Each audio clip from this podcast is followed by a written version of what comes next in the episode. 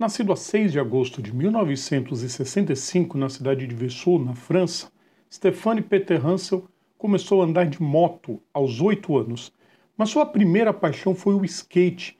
Em 79, conquistou o campeonato francês de skateboard nos estilos slalom, figuras livres, descida e combinado. Integrado na seleção francesa, participou do campeonato europeu da modalidade. A primeira competição de fato nas motos foi em 80, em torneios regionais, especializando-se em provas off-road. Seu primeiro título foi em 83, quando faturou o campeonato francês de enduro e aí emendou uma bela quantidade de títulos no Supercross, Enduro e outros eventos nacionais. Peter Hansel triunfou por 11 vezes no campeonato francês de enduro e ganhou por quatro vezes os seis dias de enduro, uma prova internacional que reunia os melhores pilotos de cada país. Terça-feira, 8 de agosto de 2023, e este é mais um Personagem de Terça.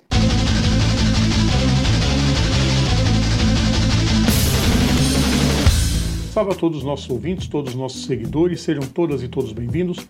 Eu sou Rodrigo Vilela, hoje é dia de personagem de terça, dia de relembrar mais um grande nome da história. Antes de começar, o pedido de sempre: deixem o like nos nossos vídeos, compartilhem nosso conteúdo, inscrevam-se no nosso canal e ativem as notificações para ajudar bastante a gente. Em meados de 87, Jean-Claude Olivier ajudou a trilhar o piloto para a glória que marcaria a sua vida. O ex-diretor da divisão francesa da Yamaha foi o responsável por convencer Stefani a disputar o Paris-Dakar pela primeira vez a bordo da famosa YZE 750 Teneré. Completou na 18ª posição, mas no 13º estágio, entre Tombutu e Bamako, conseguiu sua primeira vitória em etapa, deixando seu cartão de visitas a todos. O que para muitos era sorte de principiante se esvaziou em 89. Depois de vencer a primeira fase, Peter Hansel acrescentou mais cinco vitórias no Níger, Mali e finalmente no Senegal para terminar em quarto lugar na classificação geral. Abandonou em 90 quando brigava pela liderança desde o início, mas iniciou sua saga em 91, pilotando a nova Yamaha YZE 750T. Peter Hansel assumiu a liderança na quinta etapa entre Dirku e HDs e apesar de ter conseguido apenas uma vitória em etapa, a regularidade o fez campeão, dando a Yamaha o primeiro título em 10 anos. Veio o bicampeonato em 92, na única edição que terminou na cidade do Cabo, com quatro vitórias em etapa. E em 93, Stefani conquistou o tricampeonato consecutivo. Ficou de fora em 94 porque a Yamaha foi forçada a desistir devido a mudanças na regulamentação, mas voltou em 95 em grande estilo com uma XTR 860 TR. O rally começou em Granada e Peter Hansel disputou cabeça a cabeça com Jordi Arcarons, mas levou a melhor, ganhando seu quarto título. Depois veio o quinto título, em 97, igualando-se a Cyril Neveu com uma performance absurda, com sete etapas vencidas e mais de duas horas e meia de vantagem para o rival mais próximo na classificação final, o espanhol Oscar Gallardo. E para coroar seu nome na história, ele conquistou o sexto título em 98, assumindo a liderança definitiva ao vencer a sétima etapa entre Smara, no Marrocos, e Suerat, na Mauritânia. Foram três etapas vencidas naquela que foi sua despedida das motos. Sim, porque se alguém achava que ele tinha dado por encerrada sua participação no rally, enganou-se. Peter Hansel se mudou para as quatro rodas. Ainda em 98, conquistou as 24 horas de Chamonix. Foi no ano seguinte, em 99, que ele iniciou sua aventura no maior rally do planeta a bordo dos carros, ao lado do navegador que estaria ao seu lado pelas próximas 20 edições, Jean-Paul Cottret.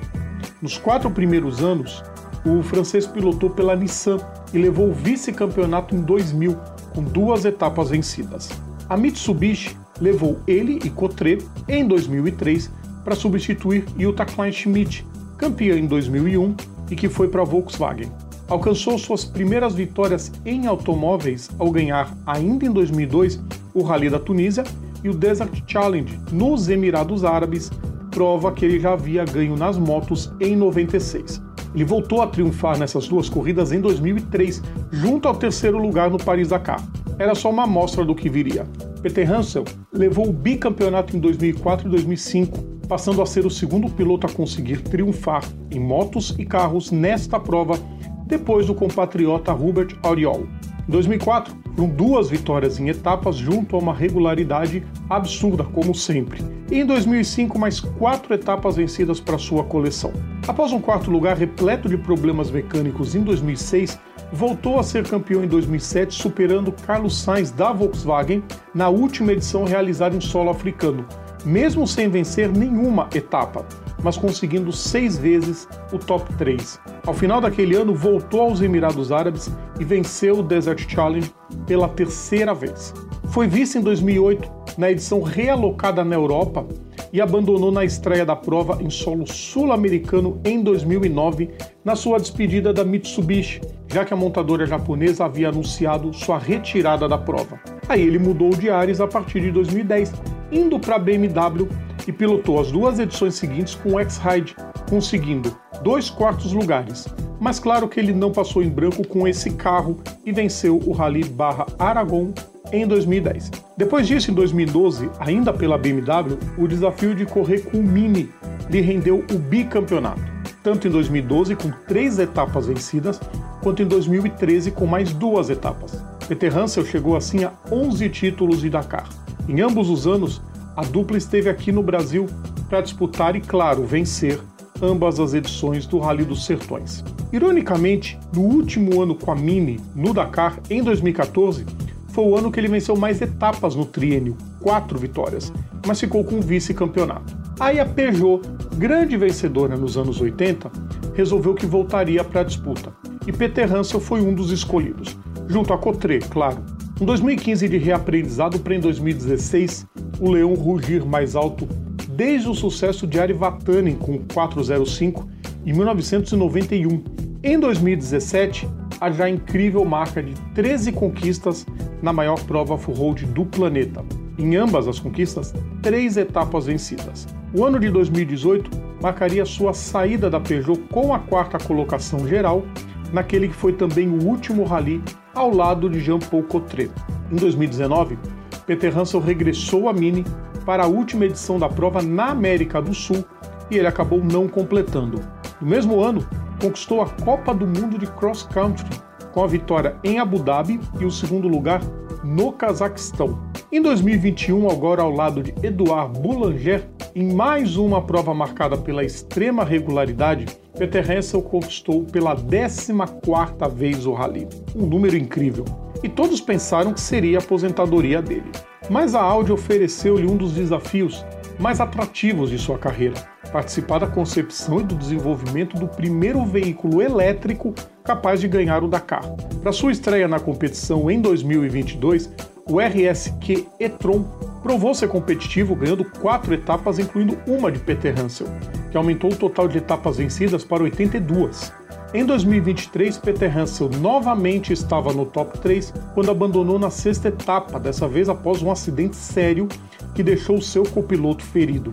Foram oito conquistas nos carros, e o que mais se aproxima em títulos é Arivatani com quatro e Nasser Al-Attiyah com três, em quatro rodas. Peter Hansel nunca passou mais de cinco anos sem vencer a prova.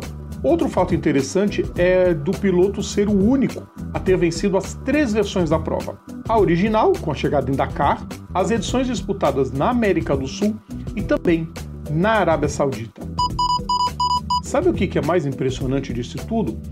Não é, não tem indício nenhum de que ele vá parar. Ele está continuando. Certeza que em 2024 ele vai participar da prova lá com o carro da Audi de novo, tentando. E é um desafio que é o, é o desafio que ele ainda não venceu, mas é um desafio recente. Gostaram da lembrança, pessoal? Não tinha como colocar o, o, o Mister Dakar, não tinha como ausentá-lo desse quadro, ele tinha que aparecer aqui em algum momento. Terça-feira que vem tem mais um grande nome, pessoal. Lembrando sempre, nosso conteúdo está no YouTube, está nas plataformas digitais ou então assinando o nosso feed is.gd barra programa Papo Veloz. Sigam também nossas redes sociais, só procurar a gente por PGM Papo Veloz. Grande abraço a todos e até quinta-feira, pessoal. Tchau!